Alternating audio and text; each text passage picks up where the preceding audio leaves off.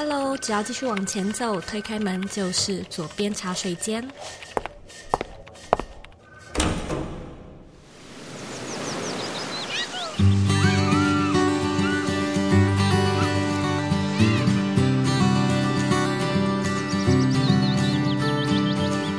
你现在在收听的是《左边茶水间》第一百六十集。计划赶不上变化，是我们都听过的俗语。那在平常的日子中呢，我们可能每天都在面对各式各样的变数。不过，自从新冠疫情爆发之后，我相信呢，很多人都得面对那种被疫情打乱的焦虑的心情。尤其对很多人来说啊，如果说你的计划是那种可能你已经准备很久、策划很久的大计划，例如说是结婚、出国，或者是呃。转职等等，那当我们在面对这种期待很久的计划泡汤的情况的时候，又要怎么样去找到合适的心法来调试那种慌乱的感觉呢？今天我们邀请到乔西咖啡沙龙的 Podcast 节目主持人 Chelsea 来和你分享他对于变动时代的转职还有生涯规划的处理方式。Chelsea 之前的背景呢，都是在外商公司工作。那在二零一九年呢，他原本的计划是要到国外去念与艺术还有设计相关的学位，在作品集、英文检定、学校面试这种事情都准备好，而且也跟公司。离了职之后呢，就在正要踏出国圆梦的时候，哇，突然碰上了疫情。那这一下子呢，不止家人没有办法接受 Chelsea 离开台湾，他自己也觉得说，嗯，到国外去念线上课程，好像违背了原先到国外体验的那个初衷。不知道你是不是也正在经历类似的经验呢？在今天的节目里呢，Chelsea 会跟你分享她这一路上是如何调整自己这种慌乱、焦虑的感觉，以及她看到身边的亲朋好友对于转职换跑道尝试过什么样不同的做法。那这一集的感觉呢，一样会像是在跟好朋友聊天一样，比较轻松的跟你分享一些 case study 还有故事。我们这一集呢，一样有帮你做一个精简的 YouTube 影片版本。如果说你想要要去看上好字幕的 YouTube 影片，欢迎你呢到 YouTube 上面搜寻“左边茶水间”。另外，我在这边也要先跟你说一声抱歉，我们在剪节目的时候才发现，诶，这一集来宾的音质有一点受损。不过我们在录制的时候，呃，听都是没有问题的，所以实在是有点奇怪，真的非常不好意思，还请你多多的见谅。那如果说你比较介意的话呢，你也可以直接去看我们整理好的文字版本，所以用读对。也是可以的。本集节目的网址是 zoeyk 点 co 斜线调试慌乱。准备好了吗？让我们一起欢迎今天的来宾 Chelsea。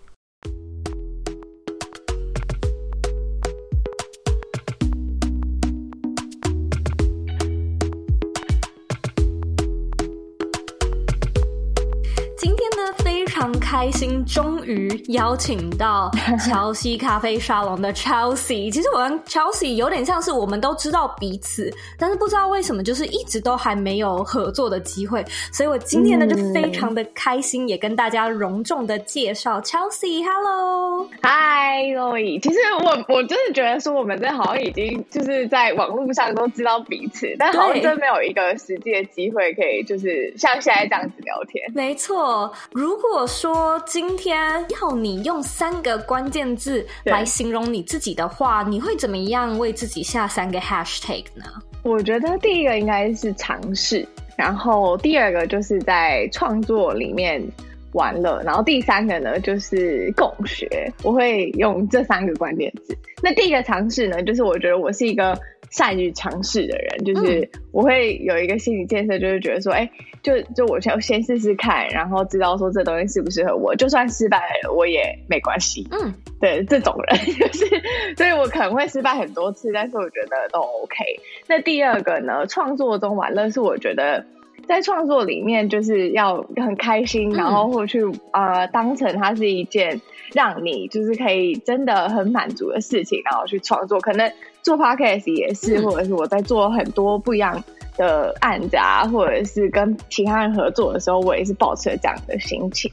那第三个呢，就是共学，就是我觉得很多时候我没有尝试过，就像我回到第一个我说的尝试，很多东西我可能没有尝试过，但是我都抱持着跟我一起合作的人，就是一起学习的这样子的心态。所以如果要定义自己的话，我觉得这三个字还蛮适合的。其实我也有在听你的 podcast，然后我就也发现，嗯，你算是。还跟我蛮像的，就是那种还蛮早就开始的那一群。嗯、然后我觉得蛮早就开始的那一群人存在的共同特质，绝对是尝试。因为那时候没有像现在这么的盛行，也没有那么多人听。你其实一切都是在试，就是你也不知道这个这个试出来的结果到底怎么样。所以我也觉得，嗯，一看就知道你非常的有尝试精神。没错，就那个时候。也没有想太多哎、欸，就只是觉得说，反正就试试看这样子，嗯、然后也不知道说自己会坚持多久啊。老实说，嗯，哎、欸，可是我觉得，你知道，我最近看到了一本书，然后他是在说一个人怎么样去培养自己这种比较不敏感的一个、uh. 一个特质。然后我我其实以前在听你的节目的时候，我就觉得你是一个还蛮潇洒的，可能就是哎、欸、比较像是那个傻大姐这样子的一个性格。然后我那时候就觉得说，有这样子的一个性格的人，其实在做呃个人品牌或是 podcast，反倒是一种吃香，因为就是你可能。所以一开始在试的时候，你也不会太计较于成败，你就会觉得，哎，就就好玩啊，我也不知道会怎么样。所以就是那种性格中比较随性，反而不是那种会呃很特别的去计算说到底要怎么样设定策略，到底应该要怎么样成长的人，嗯、反而可能这样的特质才是哎我们今天都能够 坚持到现在的一个特质，就就觉得好玩，就像是百灵果，就他们到做到现在你。也会觉得哦，他们就是做好玩。嗯嗯嗯，就比方说一开始的时候，就真的没有什么人听啊。就是你刚开始做前几集的时候，你就觉得哇，那种如此的平淡啊，就是也没有什么听众。我那时候也没有觉得怎么样，就觉得说反正我就喜欢做这件事情，那我就继续做下去。那真的慢慢的就可能会累积一些就是自己的听众的时候，你就会突然发现，有一天会突然发现说。哇，怎么突然自己长出了这些人了啊的那种感觉，嗯、就是反而是另外一种惊喜，嗯、就是不要一直去 focus。那些关键成果的话，哎，说到这个，我就想要来跟你聊聊，因为我知道你之前其实都是在外面公司工作，然后对对对，对，这一年来你的节目上面讲的其实嗯还蛮多都是职场相关的内容，所以后来我跟你出访的时候，嗯、你就聊到说你自己其实原本在去年就是二零二零年的时候，你是有想要出国深造的打算，我觉得那对。当时的你来说，或许是一个蛮大的突破，就是说，哎。我要离开我的职场，然后我可能到国外去念书。那后来你又说，哎、欸，因为疫情，所以这件事情就是是后来没有去做的。对，就是我还蛮好奇的是，你能不能够跟我们的听众，应该说我们的听众来分享 这件事情的发生呢？嗯，其实，在那个时候，呃，我。在二零一九年的年初的时候开始做 podcast，然后后来其实那一年的年底我就离职了。其实应该是说，我一直以来去国外念艺术学院，就是我心里面有一个必须打勾的 checklist 这样子。然后那时候我就申请完了，然后也准备好作品集了，然后什么英文全部都准备好了，然后也申请到了，然后就发生疫情了，然后就也没有办法。因为当下就是我觉得，其实你也是可以去，但是你去是你要待在台湾，但是你要去上线上课，就对我来说好像不是当下我最想要的选择。对，所以那时候我就决定，就是先把这个 offer 延后，然后我就想说，可是我现在都已经离职哎，都我到底还能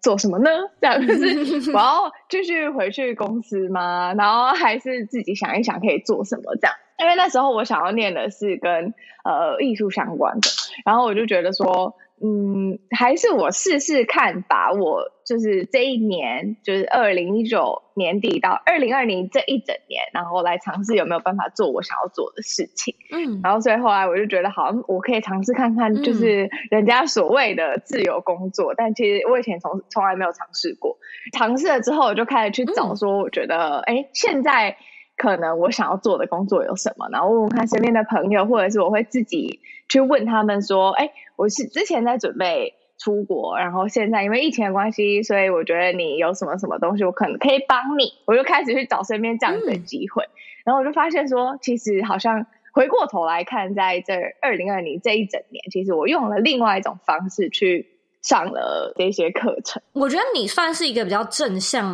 嗯，也相对比较积极的人。可是无论如何。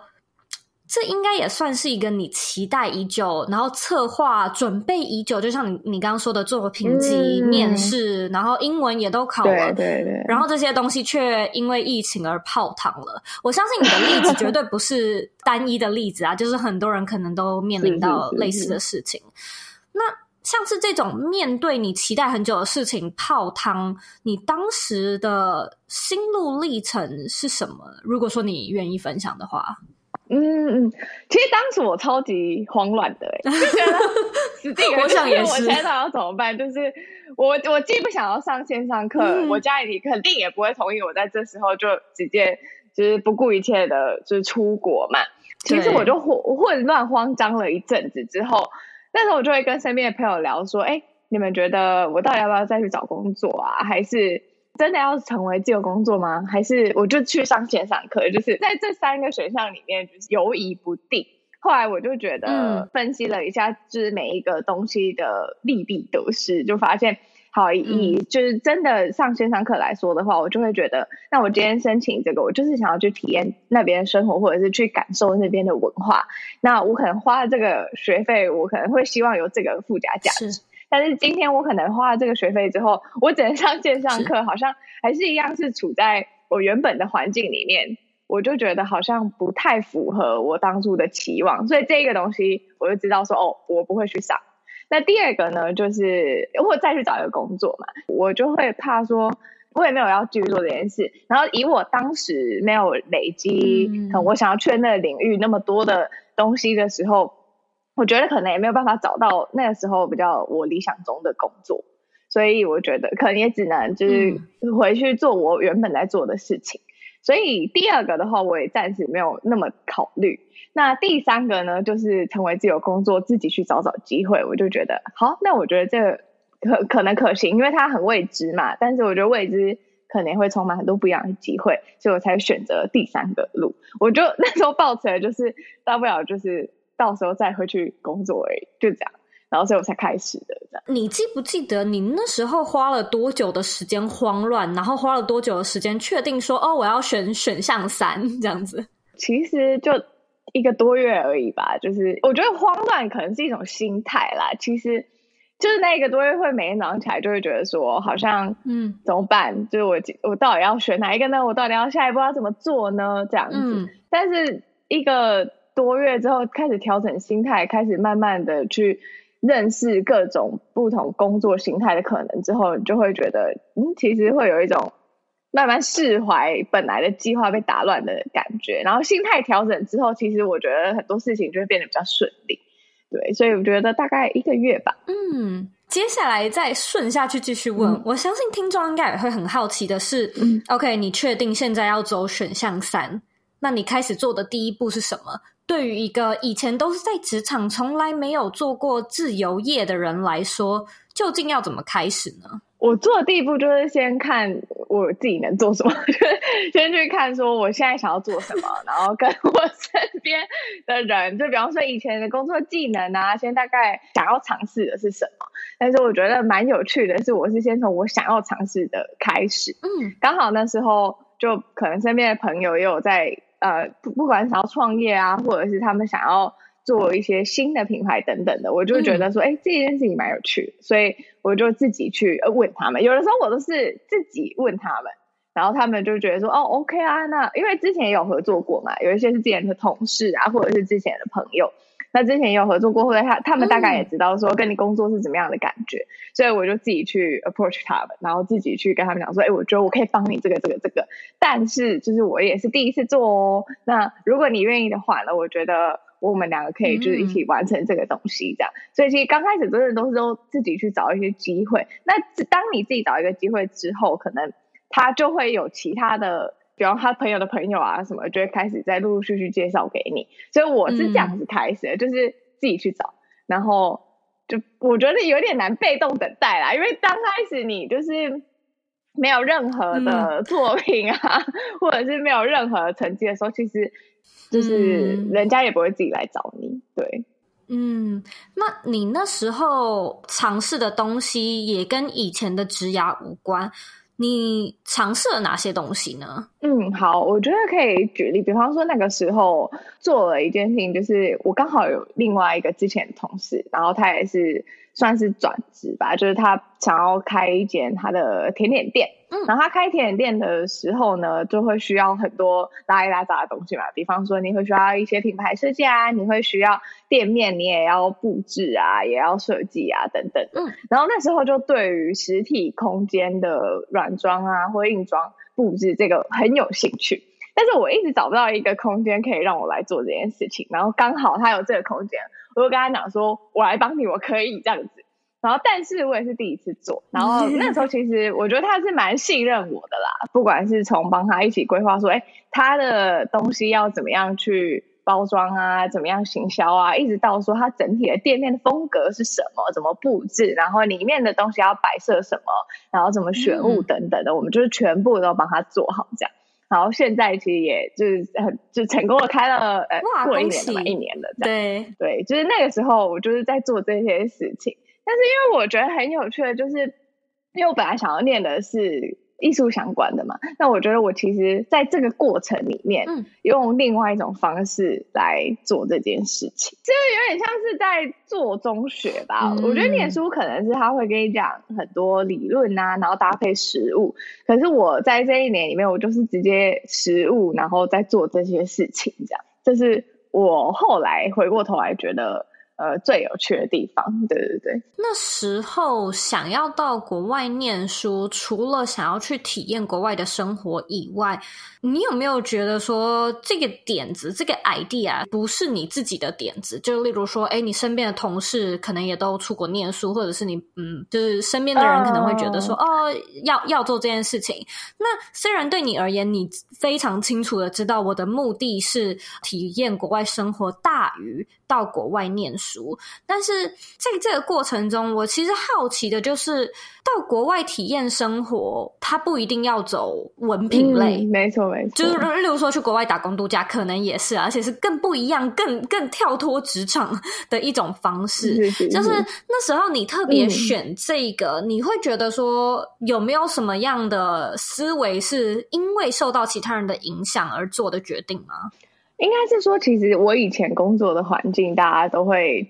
就是有一个然后海外的学历啊，或者什么。那个时候在外商，嗯、然后所以我就会自己也就是好像把自己套路，就觉得说，嗯，如果我要继续在这个环境里面，就是继续呃往上爬等等的，我好像必须要有一个这样子的学历，或者是以这样子的就是经验这样。那时候其实有一部分是这个原因。但是后来就会觉得说，好像自己也没有真的很想要继续在这样子的环境，可能呃爬那个那个叫做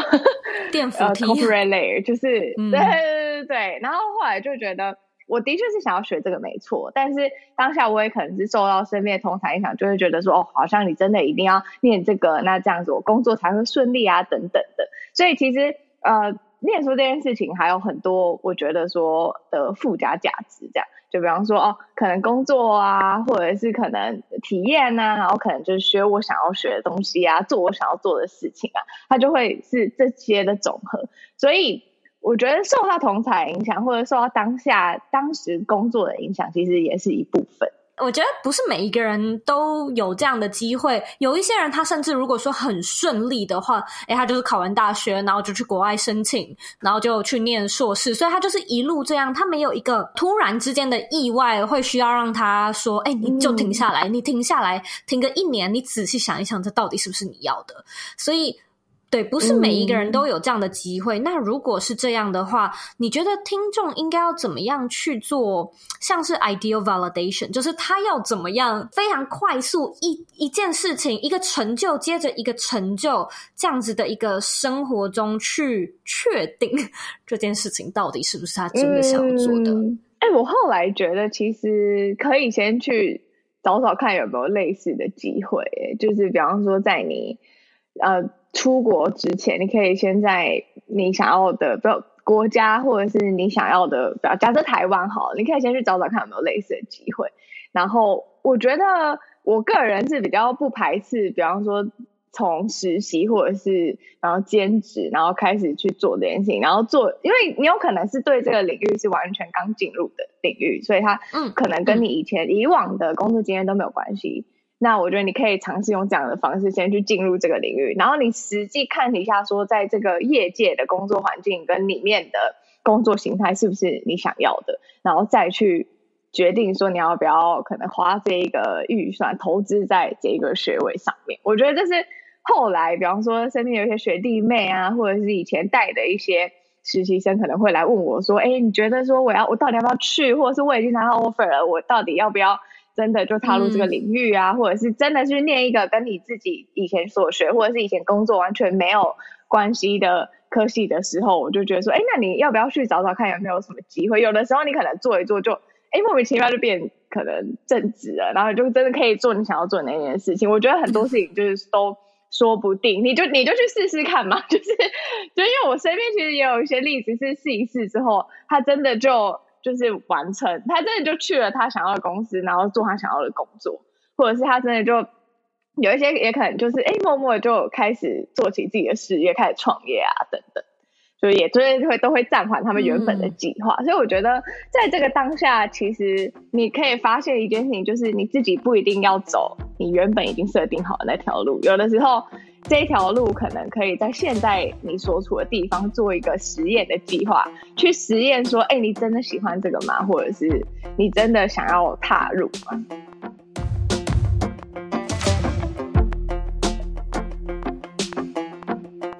我是 Zoe，现在呢是我们的中场广告时间。我和生鲜时书合作的音频课程《远距工作硬实力》在七月份呢推出毕业生的特别优惠档期，从二零二一的七月一号到七月三十一号，这堂课程呢会做一个限时的促销，只要台币一千三百元就可以购买到这套线上的音频课程。那在课程里面呢，我会用十五小节的纯声音内容，从技术挖掘、专业培方向定位到市场需求这四个重点呢去做出发，教你远距工作必备的软硬技能。如果说呢你对这套课程感兴趣，欢迎你呢直接在网址上输入 c o e y k 点 c o 斜线远距工作课程，只要输入中文网址就会进到呢课程的页面，你也可以进到里面去了解课程的详情。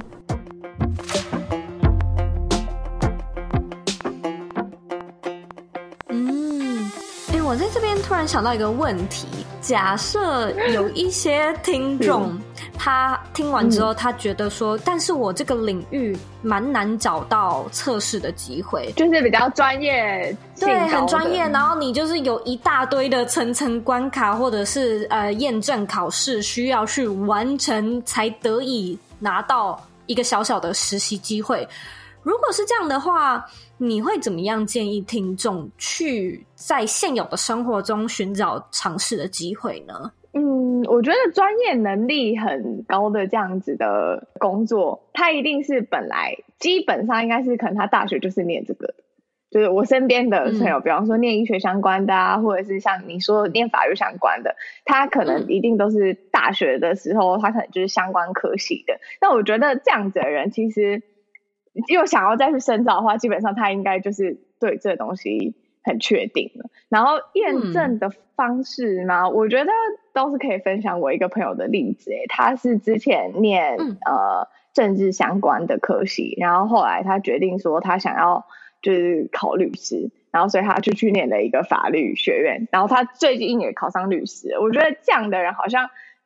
比较知道说他真的是未来想要走的路，就是如果你是念专业类型的话，但是其实我有认识另外一个朋友，他是本来是念电机类的，那后来他是想要念建筑，他想要去美国念建筑，这是完完全全不一样的路嘛。那他中间是怎么验证自己为想要念建筑的？他就是每天都泡在图书馆里面，然后就看所有建筑的书，然后后来他就去申请了一个建筑公事务所的实习生。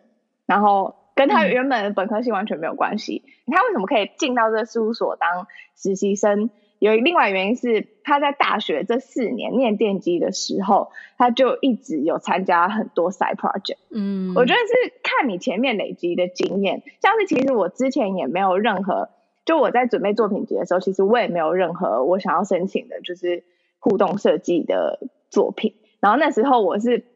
上网，比方说在社团里面啊，就我就会加入很多相关的社团，然后就跟他讲说，我现在工作是什么什么什么。然后如果你没有 side project 的话，就有一些这个领域的前辈们，他们可能都会在下班之余就会做一些他们的 side project，他们想要研究的题目啊等等的。我就说，哎，那我想要参加这样子。那通常呢，就是。他们都会跟你们聊天，聊完之后呢，他们就会说，OK，他他觉得你的经验或者是你想要做的事情跟他们符合的话，他们其实都会让你加入 side project。我觉得这也是一个方式，就是去找那个领域的人，然后问问看他们有没有现在正在进行的业外计划，然后你可以去加入他们。就是我刚刚分享的这三个故事，我觉得其实每一个人的那个 pattern 都不太一样。那他们同样也都是有一点，有一些是可能专业领域，像是我觉得建筑啊、法律啊，或者是啊、呃，我刚刚提到的就我想要去做的那种，就是互动设计这种，我觉得都是还相对专业，但是还是可以找得到一些方式来去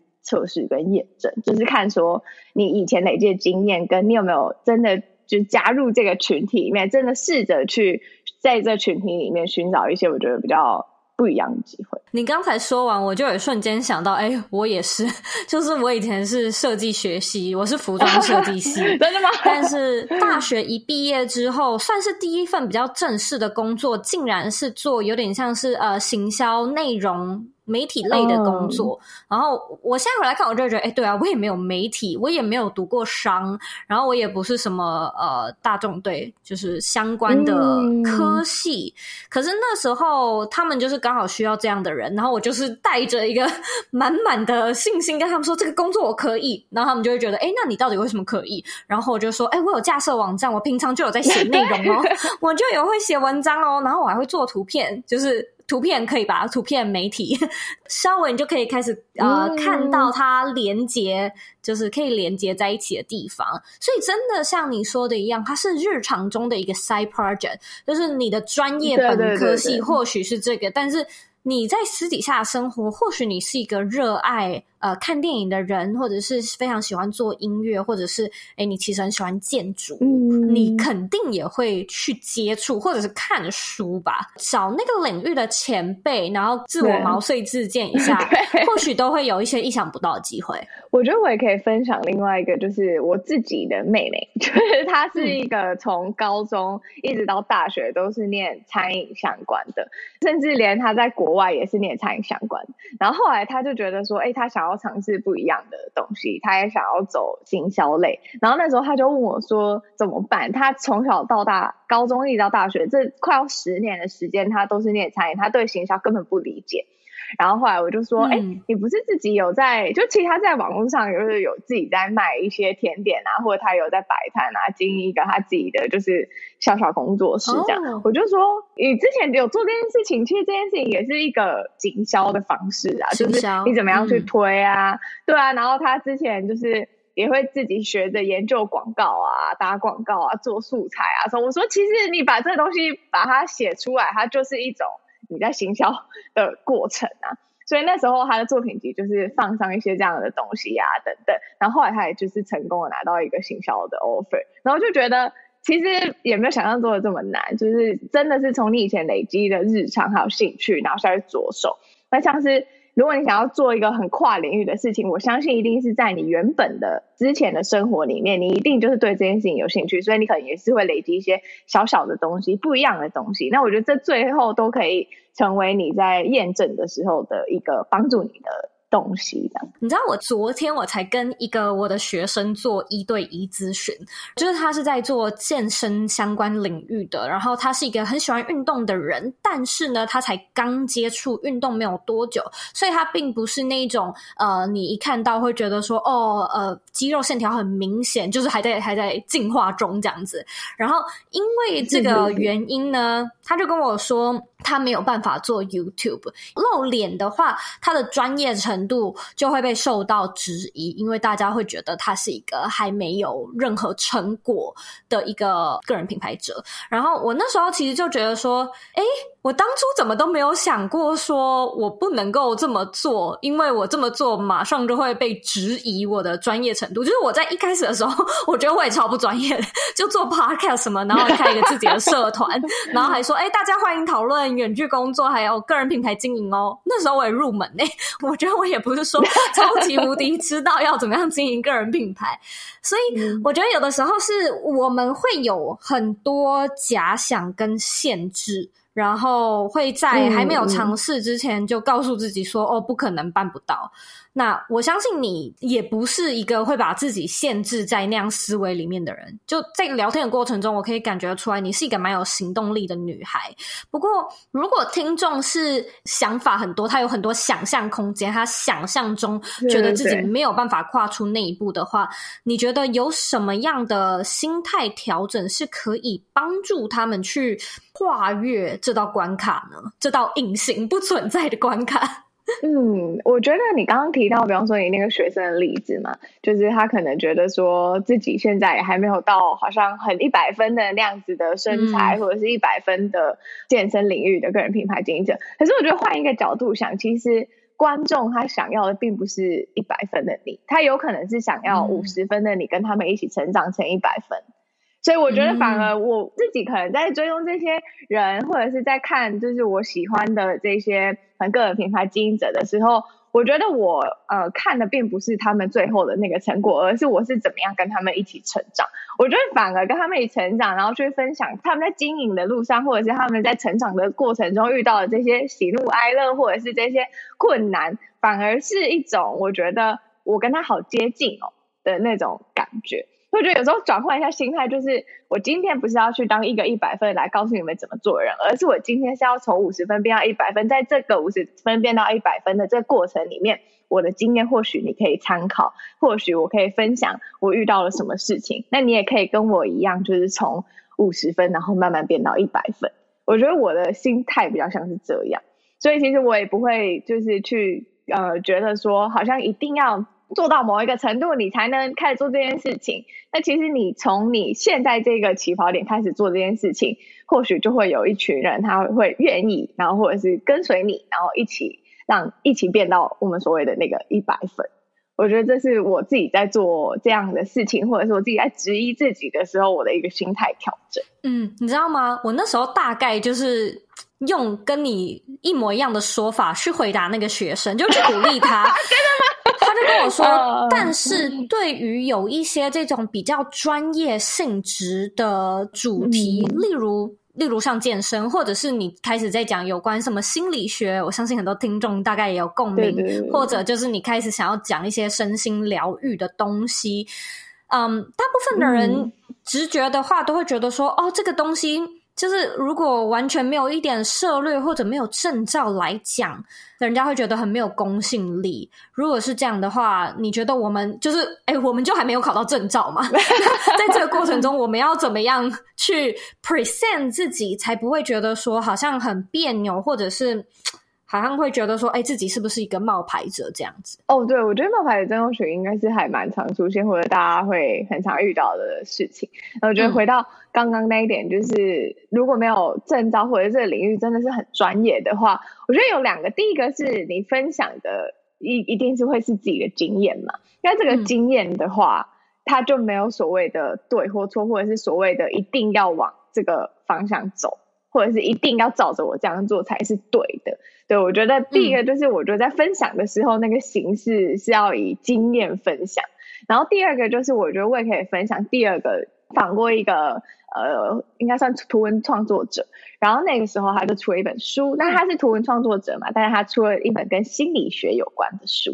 就是诶蛮有趣的，然后他就我就说诶那你自己为什么会想要出这样的主题？他就说因为他对心理学很有兴趣，然后不过。他的专业可能也不是那么专业的心理学家，或者是呃心理师等等，所以我觉得他做了一件事情，就是他在做这件事情的时候，他其实都会去请教这一些专业的人，然后去看看说，哎，他这个内容有没有问题啊，有没有错误？所以其实我觉得，呃，那位学生可能也可以透过这样的方式，比方说问现在已经在线的这些专业的人，去跟他们请益，然后也可以当成自己，就是比方说，哦，我们聊过的内容，或者是说。透过这些专业人士的验证，我觉得这也是一种方式，就是一个分享经验，然后第二个就是去询问那个领域的专家有没有所谓的对错这样。嗯，对对对，嗯，的确是一个很好的方法。这也让我想到，就是我回想起我快要三年前开始做 podcast 的时候，我觉得那时候我才是刚接触网络行销跟嗯、呃、自媒体经营没有多久，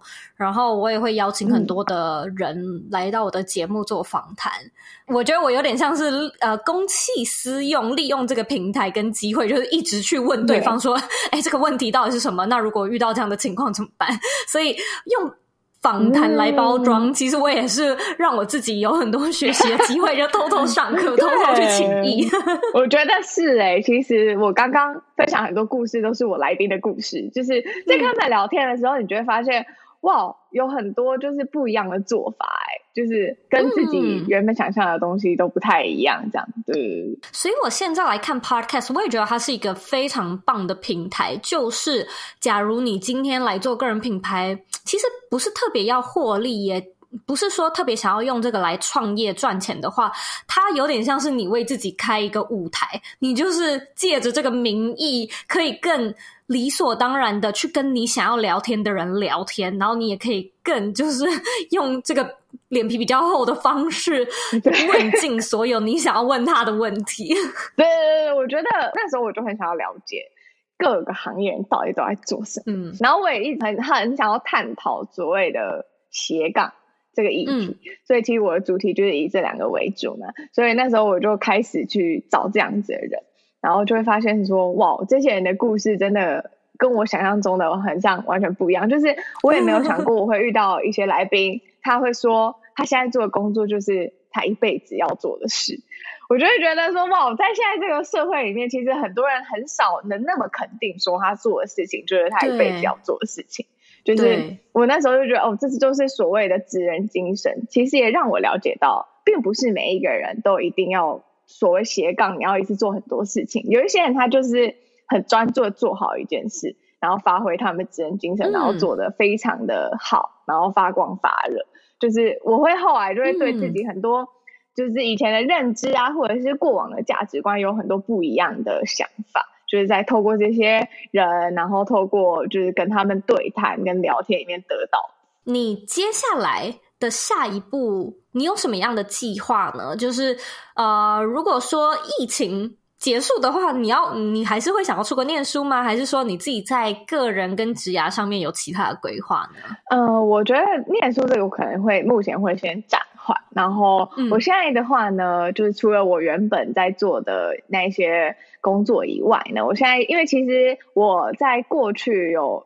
呃，应该是说跟很多不一样的，比方说当时一些上班族的朋友啊，就会他们就会讨论说，哎，他们其实有想要做的事情啊，然后他们就会来找我问我说，哎，他们每一步下一步要怎么做？然后其实当时也就是帮助了蛮多朋友在做这件事情，然后现在其实他们发展的也都还蛮不错，然后也都有达到他们当初设定的一些目标。所以在下一步呢，其实我有另外一个专案的想法，就是在呃近期会就是跟大家分享。那那个专案呢，我把它叫做“孵梦”，就是把你的梦孵出来。然后，所以这个专案就是会透过很很多不一样的，可能是体验啊，可能是讲座啊，可能是工作坊，然后还有跟我一起讨论，可能它是咨询的形式，然后跟搭配这些实体的体验，然后来去就是找到说，哎。呃，完成你的目标，然后让你可以就是慢慢的就是朝着你当初设定的目标前进，有点像是一个陪跑服务的那种感觉。就是未来我会推出一个专案跟企划这样，因为我觉得以前是帮助很多上班族的朋友嘛，但是我觉得这个东西是可以扩展到说，可能其他不管是我的听众啊，或者是认识我的人，他们想要一起来玩的话，因为我都把它当做是一个玩。就因为我觉得，当你开心的玩的时候呢，嗯、你就会做的比较好。所以我觉得，大家如果想要一起来玩的话，也可以就是来参加这样。对对对。非常感谢 Chelsea 今天的分享。现在呢，我要来问你最后一个问题：你认为的理想生活是什么呢？我认为理想生活就是尽情的玩耍，还有把自己当成艺术品经营。嗯，对，就是当你把自己当成艺术品的时候，你可能就会把它灌溉很多不一样的养分，或者是你就会完全没有设限的来去。嗯，应该算是描绘你的人生这样。假设它是一块画布，你可以放任何的颜料。嗯，假设它是一个水晶，好了，就是我最近喜欢水晶。然后假设它是一个水晶，好了，你就可以尽情的去雕琢它，成为你想要的样子。所以我觉得把自己当成艺术品来经营，然后把每一天就是都玩的开心的。嗯，好特别的答案哦！谢谢你的分享，我非常喜欢这个艺术品的比喻，就是对。随意的挥洒吧，没有任何的设限。是是是是。今天呢，跟 Chelsea 聊得非常的开心。那我也祝福你，就是下一个专案一切顺利。谢谢 Zoe。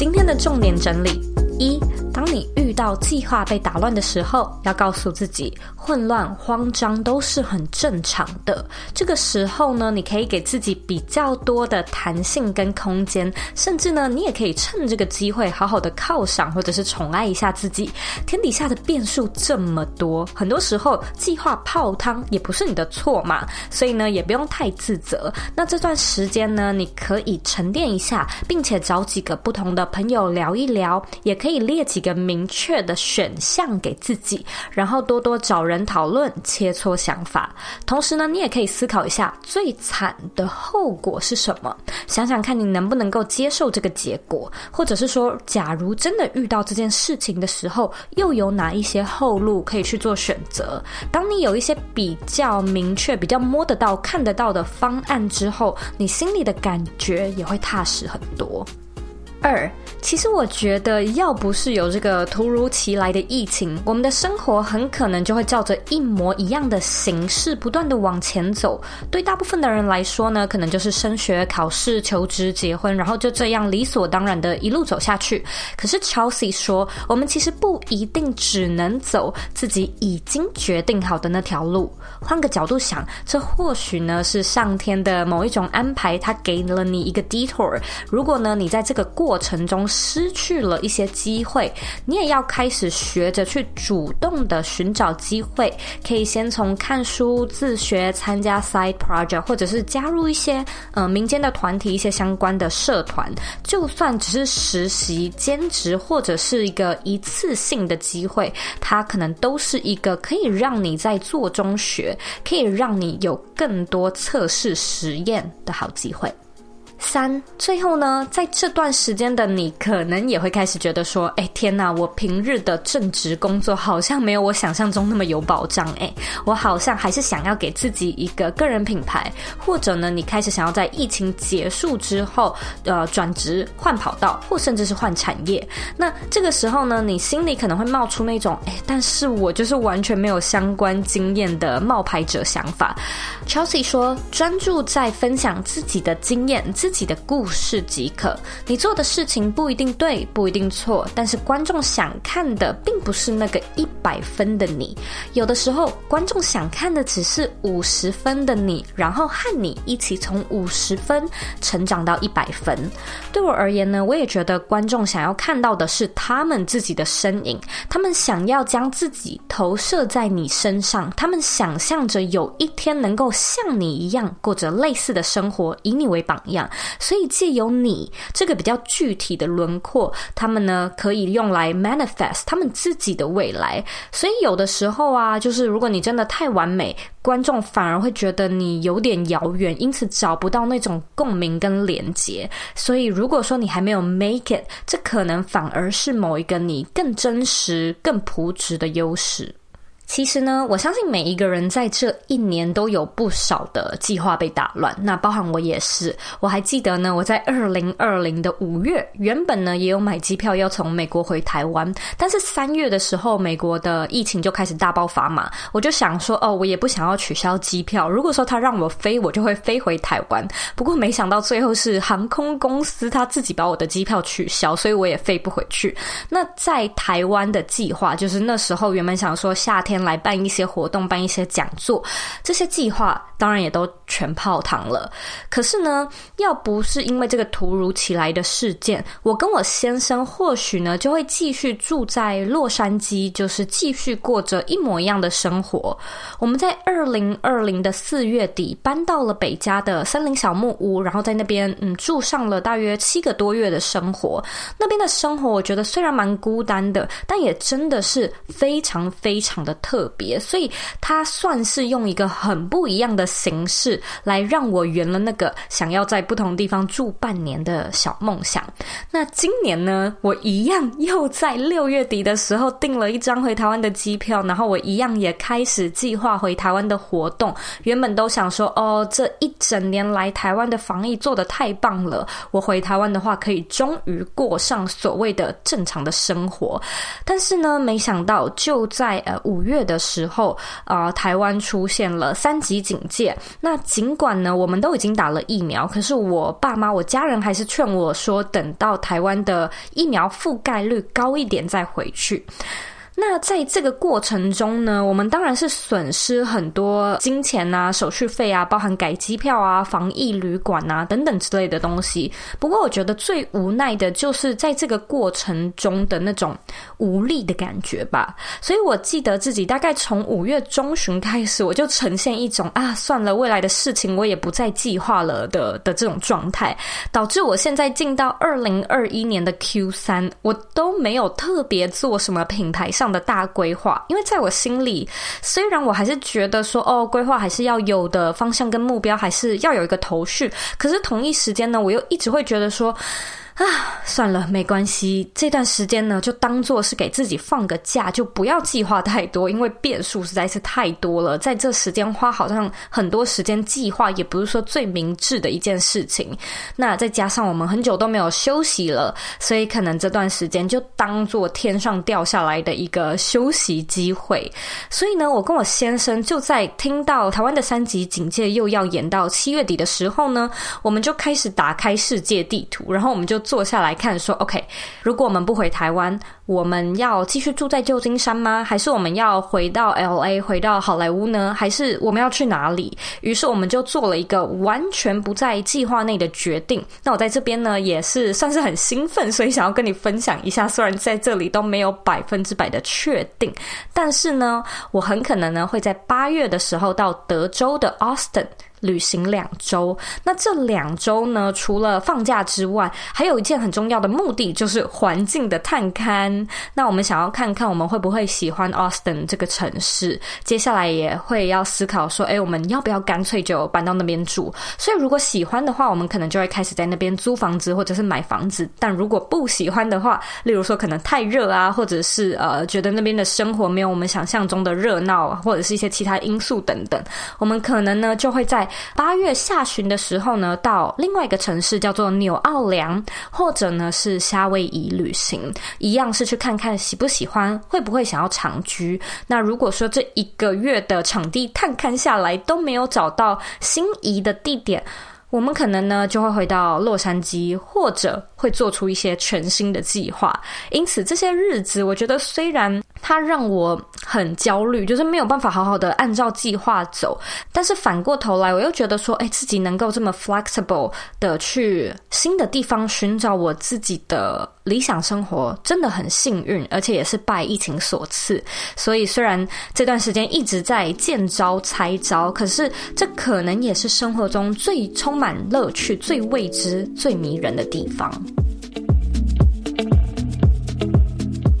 非常感谢你今天的收听。那现在呢，我要来阅读我们今天的听众留言。今天的听众是 Sean Lee S H 零五三九，他在二零二零的四月八号留说，在人生旅途中偶然会需要一盏明灯，这盏明灯让人能在浑噩的日常生活中继续追求自我成长，提醒自己找回初心，回头思考究竟是为了什么而努力。推荐给所有人。